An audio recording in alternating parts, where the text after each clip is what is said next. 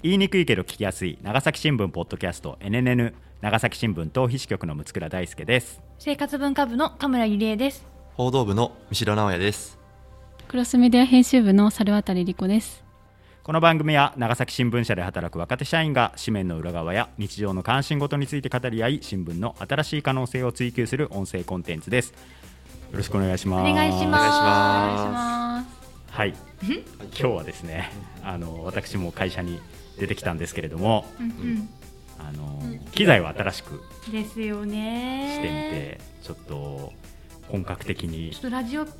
のステーションっていうかなんかね撮ってるところみたいですもんね。ラジオのステーションというか。ステーションで何て言ったんだろう。わかんないわかんないけどあのラジオブースブースって言いたかったのに雰囲気がねちょっとあの出てます。マイクを買ってミキサー兼ロレコーダーもうん。購入して、うん。まあ、こちら NNN が1年以上頑張っているからということで、はい。まあ、会社の方からここから。倫理を切って切って。あの購入させていただきましたが。ありがとうございます。ありがとうございます。ということでですね今日初めてちょっと本格的な音でちょっと皆さんより今までよりいい音でちょっとお届けできるかなと思いますので、ん。まあちょっとねこれからも NNN どんどんパワーアップしてやっていきますのでよろしくお願いします。します。で今日は久々の登場クロスメディア編集部の猿渡理子さんに来ていただいてます。こんにちは。よろしくお願いします。よろしくお願いします。まあねあの3月4月と年度末近づいてきますので、まあ、どうせ忙しくなるのだ見越してるのでこの4人でね何本か取りためていこうかなと思ってて、であのーまあ、詳しいことはですね、まあ、来週か再来週とかになぜ猿渡さんがいるかっていうのは まあ皆さんにお知らせできると思うんですけれども、あのーまあ、その関係でね今日は猿渡理子さん、まあ、準レギュラーといっても。過言ではない。けど意外と久々なんですよ 出てくる。そうなんですよね。そうそうそうそう。ということなんであの今日は4人でやっていこうと思います。ということで今日は新知事誕生長崎県知事選を振り返ろう。ということいやー知事が変わるぞと。ついにということで4年に一度の長崎県知事選。2月20日に投開票されて、えー自民党長崎県連と日本維新の会が推薦する無所属新人で医師の大石健吾さん39歳が初当選しました。で3期続いた中村報道知事から12年ぶりの交代ということになります。で大石さんは全国最年少の知事ということになりますね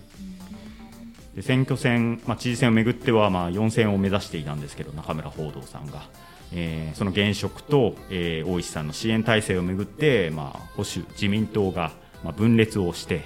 まあ、これが自民党が分裂する知事選が、まあ、半世紀ぶりということもありまして、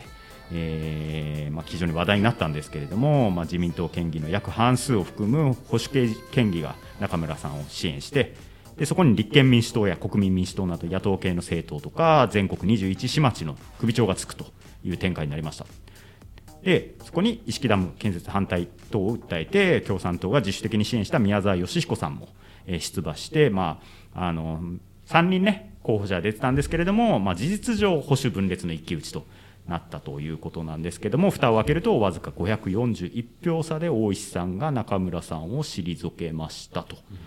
その差は投票総数の0.1%だったというということなので、まあ、ちょっとね、1票の重みをちょっと感じましたけれども、ちょっとね、どうでしたか、お三方は、ちょっとこの結果については、ちょっと特に解説することもないと思うけど、まあ、ちょっと率直にこう有権一有権者としてどう思ったかなっていうの感想を聞かせてもらえればなと思うんですけど、知事が変わるって大きなインパクトだなと思って、あの私は知事選の日はですねあの特にお役目がなかったので普通に休日を取らせてもらって投票に行ったんですけども正直やっぱびっくりしましたね、うんうんうん。あの速報のテロップが出た時は、うん。えーって言っちゃいました、うん。夜に、はい、そんな感じでした。驚きという受け止めでした。まあ、あのマスコミの中でも、まあ、世論的にもその当初の、ね、予想ではもう皆さん中村さん現職が有利なんだろうっていうような、まあ、予想を立ててる人が多かったしなんとなくそういう雰囲気もあったよね。うん。確かにね驚いた方結構多いのかなと思うんですけど。三代さんははい当日はどんな感じだったんですか、そうです。ね当日はあの長崎市のあの開票所にあの行ってまして、どんどんこう票票が仕分けられていく様子をうんこうあのチェックしてチェックといいますか あの取材して、うん。でどちらがこう多く票が出ているのかっていうのをずっと見てたんですけども、うん。結構ですねやっぱり中村さんと大石さんがずっとこう競り合っている、うん。同じぐらいずっとこう積み上がっていくような感じだったんで、あこれは分かんないなと思ったんですけど結局長崎市内では、えっとまあ、2万票差ぐらいがついえっと、大石さんが、うんえっと、多く出て、えっと、出たのであこれは長崎市で一番代表伝でこれだけ差がついたっていうことはこれは大石さんなんじゃないかってうん。現場に行って感覚として思ったんですけど他のこう自治体市町の状況を見ると、えー結構島原半島とか、あとは離島の一部とか、うん。ではこう中村さんが結構大きく差を離していたりっていうのもあってこれ本当にわからないなっていううん。長崎市の2万分2万票ぐらいが他のところでは逆に、えー、と中村さんが勝っているっていう状況があったので,、うん。で最後の最後に、えー、と佐世保市が判明して、うん。一気に大石さんがぐっとうんうん。前に出たっていうところで、もう僕も結構開票所でどっちだどっちだみたいな感じで、うん。あの先輩とか後輩とドキドキしながら見守ってて、まあやっぱりびっくりしましたし先ほど六倉さんも言われたように一票うん。がここまでなんか明暗を分ける、まあ、こたったの541票で差が出るんだなっていうのを痛感しました。うん、確かに。猿渡さんはねもう報道の現場にはいなかったけれども一番有権者っぽいポジションにいたと思うけども。どうでしたか？投票は、うん。あのまあ、当日何があるか分かんないのおでー。期日前投票で行ったんですけど当日はそうですねずっとテレビ見てましたね。うん。なんかこう好きなんですよね。あの選挙の時テレビずっとパチパチ書いて。速報がこう出るじゃないですか。うん。もうそれをずっとドキドキしながら見てました。うん多分当確当落判明したのがもう11時後半ぐらいだったと思うんですね。そうですね。い。やーまあ確かにねあの一票の重みは感じましたけれども、えーまああの中村さん非常にあの実直であの手堅い県政運営っていうのがまあ選挙戦では言われていてあの農林水産業では、まあ、一次産業分野では、まあ、一定の成果を残したんだけども PR が、まあ、苦手だったというふうには言われていて、まあ、今回の選挙戦ではでもメタバースをね ちょっとあの選挙戦に使ってみたりとか、SNS でもあの同級生の、ね、中村さんの地元の同級生が、まあ、思い出をしゃべる動画とかですね、若い世代との対談する動画とかあとあの12年前に中村さんが初当選した時にあの 知事選を戦っていた橋本さん、あはい。あのがなんか応援メッセージを、かつての戦友から応援メッセージがありますみたいな感じでやってたりとか、結構こう面白いコンテンツというかね動画もあの発信しててなんかこれまでの中村さんのうん。その選挙戦からはちょっと考えられないぐらいの SNS 対策もいっぱいしていたのかなと思うんだけどもやっぱ大石さんのこう鮮烈なこう若さのイメージとか、まあ、フットワークの軽さとかそういったもので、まあ、ちょっと差がついたのかなっていう気もするんですけども本当にでもどっちに転んでもおかしくなかったようなあの差だったなというふうには思います。で先ほどそのあの1票のね重みみたいな話をしてたんですけれども、まあ、あのいろんなねあの知事選の特集あの2週連続で、あの配信してたんですけれども結構再生回数も多くて、で関心の高さをちょっと感じたんですけれどもちょっとね届いたメッセージを紹介しようかなと思います、えー40代男性真空波動拳さん。ゲームがゲームが好きなんですかね、えー県知事選の回聞きました。超わかりやすかった。投票したくなっちゃった。投票するときはみんなのことを考えて投票する。それが大事なんだってコメントが刺さりました。ということを言ってます。投票したくなっちゃったって。投票行ってくださいよと思います。いや県外の方かもしいやれないです。ねもそうだよね。う温かく。県外の方かもしれません、ね、あそうかもしれない。そうですね。なるほど、えー、20代女性ピーナッツさん、うん美味しそう。えー名前にいちいち突っ込知事選特集とてもためになりました、えーこれまで知事選はよく分からなくてなんとなくのイメージで投票していましたが今回の特集をきっかけに候補者の政策を見比べたりツイッターを除いてしっかり考えて投票しました。えー、石木ダムや新幹線のことは恥ずかしながら長崎に住んでいて全く知らなかったので勉強になりました。新知事の大石さんは日本で一番若いそうですね。若い人たちの意見を取り入れた県政を期待しています。あとね高校生、えー、10代の男性カニエ・イーストさん。音楽？音楽好きなんですね。カニエ・ウェストっていうねラッパーがいますからね。長崎ベルカの会をきっかけに NNN を聞くようになった高校生です。通学中や寝る前にバックナンバーも何回も聞くほどハマっています。へえすごい、ね、知事選の会は最初は自分には興味ないかなと思っていたんですがとても分かりやすかったので全部聞いてしまいました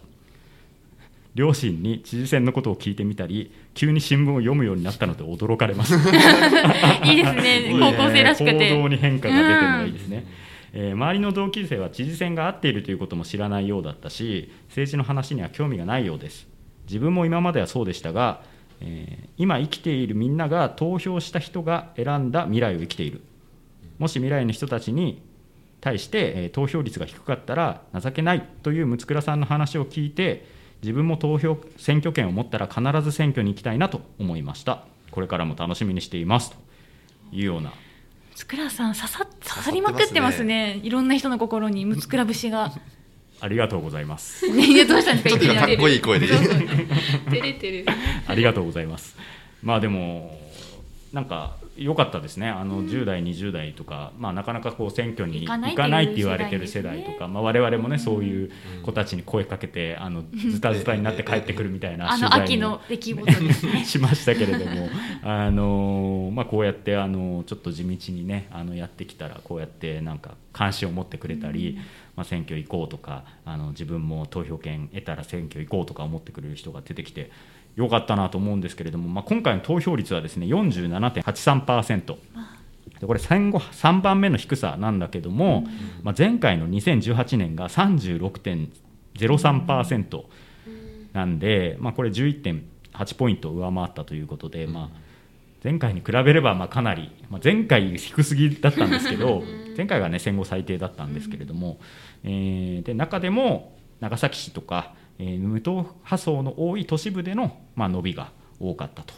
いうことですね。でこの、まあ、投票率の高さ、まあ、ちょっと投票率が高まったのが、まあ、大石さんに有利に働いたんじゃないのかなということが、長崎新聞の分析には書いてました。うん、52年ぶりの自民分裂や新型コロナまん延防止等重点措置下での選挙戦と異例ずくめだったことによって、まあ、あとコロナ対策で経験と世代交代といった争点化によって有権者の関心が一定高まったんじゃないかというような分析もされていますけれどもどうですか？なんか実感として今回のこの知事選。なんか私はちょっと NNN のツイッターとかも見てても、うん、結構こう反応がなんかこう多かったような気もしたし、うん、なんか今までの知事選とかこの間の衆院選と比べてもなんかツイッターでのこうなんかこう皆さんのこういややり取りみたいなのがなんかちょっと多かったような気がしたんだけれども。なんか、うん、なんかですよこれ、うん、なんかそのネット上 SNS 上でのやり取りが私はあんまり好きじゃなかったです、今回の知事選って。結構こう落とし互い貶としめるような文言をどちらの陣営からどちらどちらの陣営を賛成している方からも見受けられたので、正直もうちょっと見たくないなって思って。ったのででこういう言葉のやり取り嫌だなっていう文言があったのでなんかちょっと私としては消化不良というかちょっと嫌なもやってする感じが残る選挙でもありました。なんか具体的な政策についての論争というよりはこう上げ足取るような。これずるいじゃんみたいなね。この戦い方ずるいじゃんみたいななんかそういうこうなんかこう上げ足取りじゃないけど、うそういうこうことをつぶやいてる人もまあまあ結構いたなっていう気はするよね。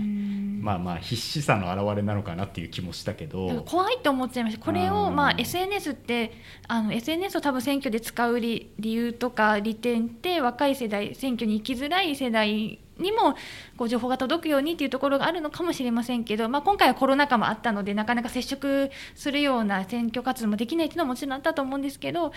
なんかこういうのを見ると若い人って今そういうところの感性というか、うまあ、人を傷つけるとか公正さとかそういうところに敏感なはずなのにこういうのやってる大人見るとなおさらなんか嫌だなって思っちゃったりもするんじゃないかなと。政治って嫌だなとかなんか選挙ちょっと遠ざかりたいみたいにまあ思う人もいたんじゃないかなって私は思っちゃうぐらい嫌だったです。使うならもうお互いのことを PR するためだけに使ってほしいんですよねと思うのは私だけですかね。やっぱ批判もそこにはいるんですかね。まあ批判もいろんな種類があると思うんですけど、うん、なんかこうこの人がこういうことを訴えてるけどなんかその言いっぱなしになっちゃう危険性ってやっぱ選挙戦ではあるからさ、うん、人気取りの政策みたいなのもやっぱりしたいと思うし、うんそういうものに対していやいやこれにはこういう落とし穴があるんですよっていうふうな指摘をしたい相手陣営の思惑っていうのもなんとなく分かる気がするけどね。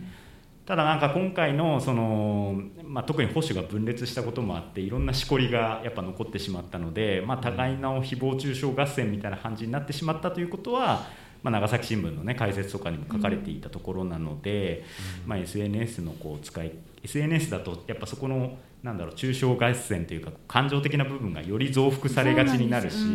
なんかそこの部分をもう少しこう丁寧にこれまでねなんか変な怪文書が回って済んでいたような話が なんか SNS だとなんか、まあ、そこら辺の信憑性とかがさきちんとチェックされないままこう急速に広まってしまったりしたりするこう危険性もあるのでそこら辺の付き合い方っていうのはその、まあ、各陣営もそうだし私たち有権者もいろいろこうルール作りじゃないけどもあの付き合い方とか、まあ、そういうのを考えていく必要はあるのかなと思って。だね。今まで以上にやっぱ SNS のこう役割がこう増してた選挙戦ではあったので、うん。うん、そうですね。あの僕今回県民が結果的に大石さんを選んだっていうことにやっぱりびっくりしていて、うん、っていうのはなんか今までの取材とか若い方の取材とかで長崎って面白くないとか、長崎は古臭い考えの人が結局牛耳っていて、あのまあ牛耳ってるというかこう昔ながらの考えが結局なんかこう若い人をちょっと抑え抑圧しているっていうか、保守的。保守的いわゆる保守的っていうふうに言われてきた中で、まあはっきり言って政治経験はないしその政治経験もなくて、まあ、実績も実績も経験もないっていう39歳の若い人を、まあ、選ぶっていう経験をしたところにあの僕は希望を感じたっていうか、あのなんかそういう人選べるんだな長崎の人もこう選べるんだなって思ったしで特にこう都市部の、まあ、冬、えっと無党派層、無党派層ですね、無党派層の方が結構こう大石さんに入れて、で知事を変えたっていうところ、この結果を見ると、その投票入れた人も、なんか自分の一票が、あの政治を変えられるんだっていうふうに感じて、まあ、成功体験みたいになったとも思いますし、まあ、そのなんか動き流れ風が出てきた要因としてはやっぱりこう SNS があの各3候補それぞれにあってでなんとなく比較もできたっていうところはこう、うん、この大きくなんか変化が生まれた一つの大きなツールというかですね道具になったのかなっていうふうには感じますね。まあ、大石さんを選んでよかったかどうかっていうのはまあ今後の,、ね、もちろんそうです、ね、あの結果はまた別としてその、はい、本当にこう劇的な変化だよね、はい、長崎にしてみればね。そういうものを、まあ、選挙によって、まあ、そういうこう投票行動を示したっていうところに、うん、なんかあんまり長崎でそういうことが起こるんだなっていうことの、まああの意外性っていうかね。そうですね。その大石さんが選ばれてよかったっていうよりも、うんうん、この変化を長崎県民は選べるし、うんうん、あのまあ、こ1回選んだらやっぱりこう次もあの責任を持ってまたその知事を見る見ていくだろうしあの、まあ、次にじゃあまたダメだったっていうなった時には違う人をこう選んでいこうっていうなんかこうそういう流れにもなんかつながるんじゃないかなっていうふうには思いました。なるほどまあ、投票率自体は、まあ、決して高いとは言えないんだけども、まあ、上がったからね。よかったねって。いうまあ、投票率を上げるのがさある意味、まあ、我々メディアにとっての選挙戦というかさ、いうところもあるのでまあ、そういう意味では多少はこう有権者の関心というものは高くできたのかなとは思うんだけれども、まあ、神村さんの言うようにそういうこう SNS のこうでの戦いっていうのは多分今後もっと、ね、もっと洗練されて、ね、いってほしいなと思いますよ。なんか、まあ、それに対してこうどういうこれはアウトだよねとか、これはよくないよねみたいなのがもうちょっとこうみんなの中でこうこう復縁されていくとまた少し在り方も変わってくるのかなというふうには思いましたね。でちょっとあの投票分析みたいなのもね長崎新聞の方に載っていたんでそれも見ていこうかなと思うんですけども、えー、初当選した大石健吾さんは長崎市と佐世保市あと出身地の五島市などで、まあ、得票を伸ばしていてで中村報道さんは出身地の南島原を含む島原半島の3市とか以前あの市町長、まあ、こういう肩書きが今ちょっと変わってるんですけど市長長を務めていた対馬市とか14市町で、えー、優位に進めたが及ばなかったということでした。大井さん勝ったのが長崎佐世保大村五島長与時津新上五島の7市町。で残りの14市町では中村さんが勝ったんで、まあ、まさに県内2分の戦いというかいつかのアメリカ大統領選ぐらいの、まあ、分断と言ってもいいのかな。でそういう分断が生まれたからこそなんかこう SNS でのやり取りっていうのもちょっと激しくなっちゃったと思うしあとは、まあ、宮沢さんねもう一方いた宮沢さんは宮沢さんの陣営でもなんか宮沢さんもっと取るんじゃないのかってこう思ってたんだけど思ったよりも票が伸びなくて結構愕然としてたんですけどそれってこう宮沢さんの陣営とかのこう中にいるとその盛り上がりってさ結構あったと思うんだよね若い人たちが入ってきたりして。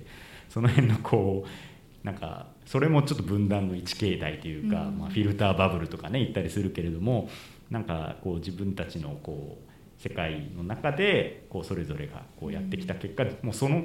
中での正義感がこう先鋭化していくっていうかそこら辺のこう難しさみたいなのも感じたりしましたけどね。まあ、大井さんは主にだから無党派層の多い都市部とかベッドタウンとかそういったものでまあ支持を集めたということですね。で、えー、出口調査、まあ、私もね寒い中ハサミの出口調査 やりましたけれども。めちゃめちゃ寒かったですけれども。ただねもう皆さんハサミの人はやっぱね協力的。もう全然断らない。あさすが、うん、断る人ももちろんいるけど、結構すぐ終わったりはしたんだけど、うん、まあそれはいいや、あのー、長崎新聞と NBC 長崎放送と共同通信が合同で実施した出口調査です、えー、で大石さんは自民党の自民党県連のあの支,、えー、と推薦を得ていたんだけれども実際はですね支持政党なしっていう無党派層の5割が大石さんを、えー、支持していてで年代別だと30代40代に多かったとでここでやっぱ中村報道さんに差をつけていたということですねで推薦した日本維新の会は、まあ、大石さんが7割ぐらい入れていたということですね。ただ自民の支持層は実際は大石さんは4割ぐらいにも届かなくて約6割が中村さんに投票したということです。でさらに立憲民主国民民主こちらは、えー、県連が中村さんを支持していたんですけれども、まあ、国民民主は6割が、えー、中村さんに投票したんですけれども立憲民主の支持層は、まあ、大石さんが5ポイント余り上回ったということだったんで。だから保守分裂と言いながら実際はま野党の支持者も結構大石さんに入れてるし無党派も大石さんに入れてるっていうことなんですよね。で、まあ、結構中央のメディアとか見るとその前回衆院選でこう躍進した日本維新の会がまあここでまた弾みをつけて、で立憲はまあちょっとまたちょっと沈んじゃってっていうような見方がまあちょっと多いんですけれどもそういう立憲の人たちとかあの無党派層とかが支持をしたんだっていうことを大石さんにはやっぱちょっとぜひ念頭に入れておいていただきたいなとは思いますね。あの県連や日本維新の会はバックアップあったと思うんですけれどもやっぱりこう政党とか政治団体ではなくて、こう無党派の民意が大石さんに投票したんだっていうことをやっぱりこうよくよくここで強調しておきたいというか、あのまあ、本人ね若いし、まあ、政治経験も少ないからいろいろ周辺にアドバイスは聞くことはあると思うんですけれどもあのそっちじゃなくてちゃんと県民の方を見ていただければなというふうには思いますけれどもね。うん、まあ、本当若い方がリーダーになるということ自体は三代君もさっき言ってましたけどそれを長崎が選んだっていうのは一つ節目というか大きなことだなって思うんですよね、うん、だけどじゃあ若いからいいかっていう若いだけでいいのって、うん、あの思うんですよね、なので本当六倉さんも言った通りで今から何するかっていうのしかもう興味がないのでもう選挙は終わったので、もうあのいろんな方の政党とかそういう組織票じゃなくって普段はそういうこう所属するところがないけれども今回の選挙に限ってあなたに託すっていう気持ちが込められた票が大いに大石さんの方に寄せられたはずなのでちょっとねそこは、まあ、いろんなね外圧だったりあの慣れないところでのこうもがき苦しむ時間もあるんでしょうけど原点を忘れずになんか進んでいただきたいですよね。猿渡さんどうでしょうか？そうですね。知事が変わるってそんなにないことなのでん。なんかこうこれからどう変わっていくのかが、まあ、楽しみでもありますね。はい。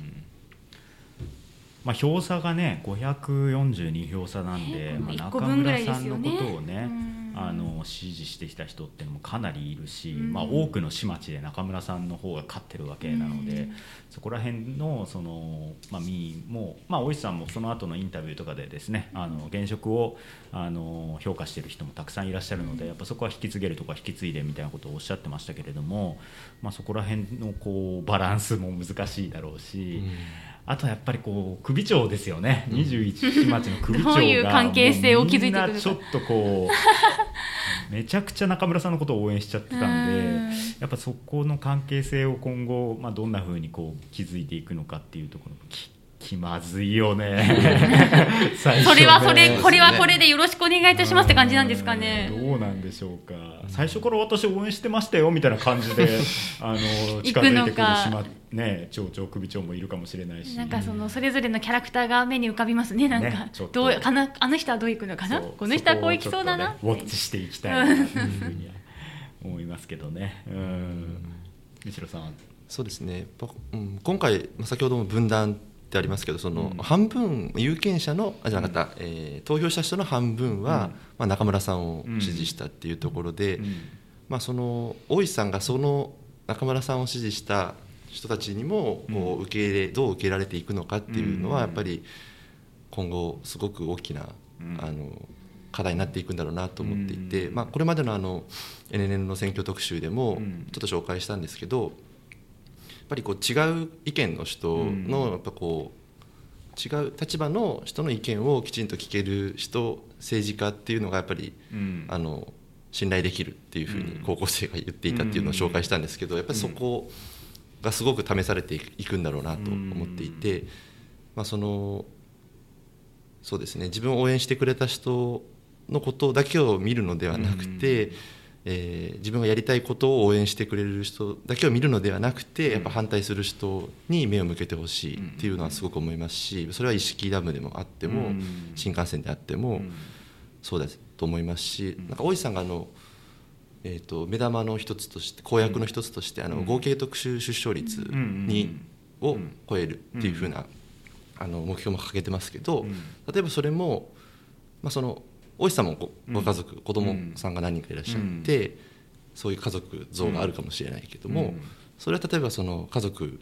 の形はいろいろあると思いますし、うん、子供がいない持てない持たないっていう人もいると思いますし、結婚しないするもいろいろあると思うんで例えばそこも一つその人口減という大きな課題があって、そういう目標を掲げ掲げてやるっていう時にその自分とはでも違う生き方があるっていうのもきちんと目目を留めて何かこう政治家としてやっていただきたいなというのを一つあの思います、そのあたりめっちゃ引っかかりました公約で、うん、なんかすごい取り残された感じがして、ね、あなんかせっかく若い人が立候補してくれてるけどなんか私との共通点ない私の身の回りをが何か良くなるような共通点があんまりないそのやっぱり家族がいて子供を持ってみたいなところがベースなんだな。いやそれがいいと思うんだけど全体を考えたらだけどなんか寂しいっていうのは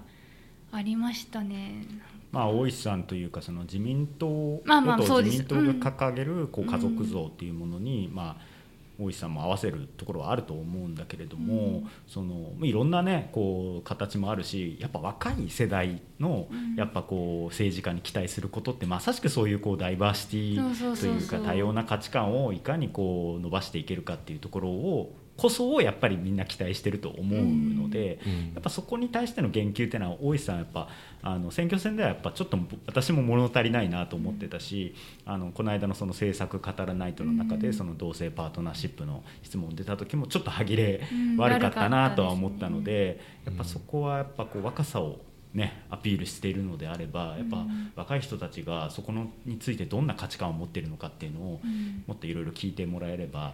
聞いてもらってでそこをまあ自分で判断してこういろんな政策に結びつけていくっていうのを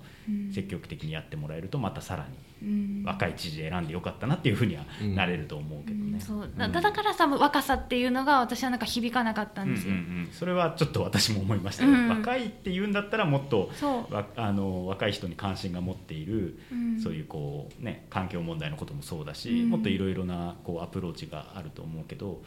若さをアピールしてるけど言ってることは結構保守的な。結構保守的で今まで多分その大石さんじゃなくても例えば50代ぐらいの方でも言えるこうんと、ね。思いつきそうなことだったんですよね。うん。あの他のところ他の分野の公約ではありましたよ大石さんらしさ、まあ、海外経験が終わりだとか、まあ、医師の経験が終わりだっていうそのらしさっていうのがあったんですけど、うん。若さっていうところがみんな注目して期待してるはずなのにそこに対する答えがなんかあんまりない気がして。まあそれはさこう我々が例えばその保守系の女性政治家とかにもさ こう抱いてしまうような、うん。まあ、課題ではあるよね。その肩書きとかそういうこう属性とかでとその政策とか心情が必ずしもこう一致するとは限らないけどそうなんかそうなんですよ。そういうイメージ苦しいんですねそこが。結構大事だやっぱりね女性の政治家さんだったらやっぱり女性のこういうことこういうことって思うけど意外になんかそのなんか分量が少なかったりとかすることまあまああるから。うんそうですよね特にその世代交代っていうのを、うん。あの声高らかに訴えていらっしゃったようなので、うん。だったらさってちょっと思っちゃいました、うん。そうですよね。若いだけじゃ変わらないと思うと思って、うんやっぱそこを期待してさ大石さんに投票してこの無党派層がさ一番いやっぱ多いわけだから、うん。やっぱうんそこの期待っていうのはやっぱ大石さんに対してすごく大きいと思うので、なんかそこはぜひねちょっといろいろまた今からいろんなこと考えてほしいと思うしうーん。あのいや私はあの今回大石さんとこう中村さんのすいませんねどうしても2人の話に、ね、なっちゃうんだけども、あの政治家としてのこうスタンスとかイメージとかを見てるとこうあのアメリカの35代大統領のジョン・ F・ ケネディ大統領と、えー36代大統領の、えーリンドン・ジョンソン大統領って、うん。あのいるんですけど、まあ、ケネディ大統領が暗殺された後に大統領になったのが当時副大統領だったリンドン・ジョンソン大統領だったんですけどケネディ大統領ってめっちゃうん。有名じゃないですか、でもジョンソン大統領ってすごい地味じゃない、なんだけど実際ケネディ大統領が退いた退いたというか暗殺された後にケネディ大統領のさまざまなこう人種差別に関する政策とかを進めてこう結実させたのってジョンソン大統領だったりするんだよね、うん。だけどケネディ大統領はやっぱりこう華やかなイメージがあったし若さのイメージっていうのは大きかったから、こう結構手堅くてアピールベタなジョンソン大統領はやっぱそこの陰にいつも隠れてて、であのその民主党の大統領候補を選ぶ選挙でも負けちゃうんだよねケネディにジョンソン大統領はジョンソンでその時にケネディは自分が大統領になった時にジョンソンさんを副大統領に指名したんだよね、だからそれによってなんかいろんなこう分断というものが解消されたし、だからもう私はね副知事。に？副知事に。中村報道さんがいいんじゃないのかっていう。えー、それは中村さん的には受け入れられるのかな？だってそこの席に自分が座ってたんですよ12年間。いやそうだよ。だけど、ん。県民のことを考えてくださいと。あなたたちと、うん。ね大石さんラガーマンですよねと、うん。ノーサイドですよね。ね中村さんは分かんないですけど、うんうん。あの中村さんもいろいろ思いはあると思うけどでも県民のためを考えるんであればここは一肌脱いでもいいんじゃないですかと、うん。だって一番県庁のこと知ってるんだから、まあね中村さんが。50年って書いてましたからね。ね、大石さんはその副知事女性を一人当てるっていう話はね公約の中でされていたんで、まあ、女性は多分民間投与になると思うんですよ。となるととあと一人のち副知事は、まあ、県庁生え抜きのベテランが一番いいと思うんですけど、その中村さんですよね一番いいのはね。え でもそれなんか変化を期待した人からしたらえ一緒じゃんってなっちゃうんじゃないですまあそこが難しいですよ難しいね。そうなんですよその経験と知識はもう何事にも変え難いんでしょうけど、ただ大石さんのあの応援してた人たちもめちゃめちゃ反発するとは思うし。うんうん、でも大石さんにいろいろ物申せる副知事にはなると思う。そうですよね、それってより良くなる可能性がありますよね。そうそそうそう。そうの知事と副知事がしっかりまた話ができる、うん。やり合えるっていうところで新しいものが生まれるうん。可能性もあるし、ってことをねちょっと妄想したりしたんで、ちょっと大石さんぜひ考えてみてください、ぜひ。中村さんもぜひ考えてみてください。大石さんも中村さんも NNN のツイッターフォローしてくれてますあらまあぜひ聞いていただけてたら。聞いてるかわかんないですうんけど、聞いても周りのらってた。方も周りの方が聞かれてるかあんなこと言われてたぜってなるかもしれだない。いぶ茶化してましたけどね、二人のことね。いや社会人真面目ですよ私たちはいつでも。真面目ですよ、うん。真面目だけどちょっといじってたよね。うんあそうですね。あの今までの会がってことですね。そうそうそうちょっとはいなんかこうキャラ,、キャラクター化しちゃってるところありましたね。あの絵が下手であってほしいとかね。あの中村さん真面目すぎるだろうみたいな。動画でマスクつけてるのおかしいみたいな。いやそういうこうなんか人間っぽいところを欲してる人もたくさんいると思いますよ。まあまあまあ。あの公約のそうホームページでは見えないし 非公式だから非公式情報をお伝えしている。ということなんでね。まあちょっとあの今後の大石さんの県議制運営はあの投票した人も我々もちょっとあのウォッチしながらあのやっていければなというふうに思ってますので、まあ、今後ともね知事選向けて4年後また知事選ありますのうんでその時ね、まあ、どういう選択になるのかも含めて4年間の、ね、新人知事をみんなで厳しく、うん。温かくほ見ていきたいなと思います。はいいやもうちょっともう三三？歳しか違わないからすごいですね。あそうですね。うん。そうなんですか。そうそうそうそう。だからもう私が高校1年生の時に高校3 3年年生。生あいや4年、えー。3歳だったらまあ大学入ったぐらい、ね、あの花園で活躍されている映像この間流れてましたけども、うん。あの時僕はもう暗黒時代です。よ。太宰治とか読んでた。黒々してますね。あの都議の丘の上で黒々してる頃ですかね。都議プリズンで都議プリズンで収容されてただただ幼い時から。灰色の青春を送っていた時だったんで、ん。交わらない運命だったんだろうなと思います。そうでしょうね、はい。よかったですね。このような形で 交わってるのか分かりません。が交わってないでしょ別に、うん、いや今から交わるかもしれませんよ、ね。ね。取材の機会も増えるでしょうし。確かにね、うん。今後お会いした時はもうぜひぜひよろしくお願いします、お願いします。えー中村知事も12年間お疲れ様でした。本当はいにね、お疲れ様でした。あと宮沢候補も選挙戦お疲れ様でした。お疲れ様でした。皆さんお疲れ様でした、はい。ということで今日はこのぐらいにしておきましょうか。はい。はいこの番組 NNN は毎週金曜日午後6時に配信しています。Apple Podcast、Spotify、Google Podcast、Amazon Music など各種配信サービスのほか YouTube でもお楽しみいただけます。番組へのご意見ご感想メンバーへの質問などは概要欄にあるアンケートフォームからお寄せください公式ツイッターもあるのでぜひフォローしてください長崎新聞ポッドキャスト NNN お送りしてきたのは長崎新聞逃避支局の六倉大輔と生活文化部の神村ゆりえと報道部の三代直也とクロスメディア編集部の猿渡えり子でした。それではまた来週。さよなら。さようなら。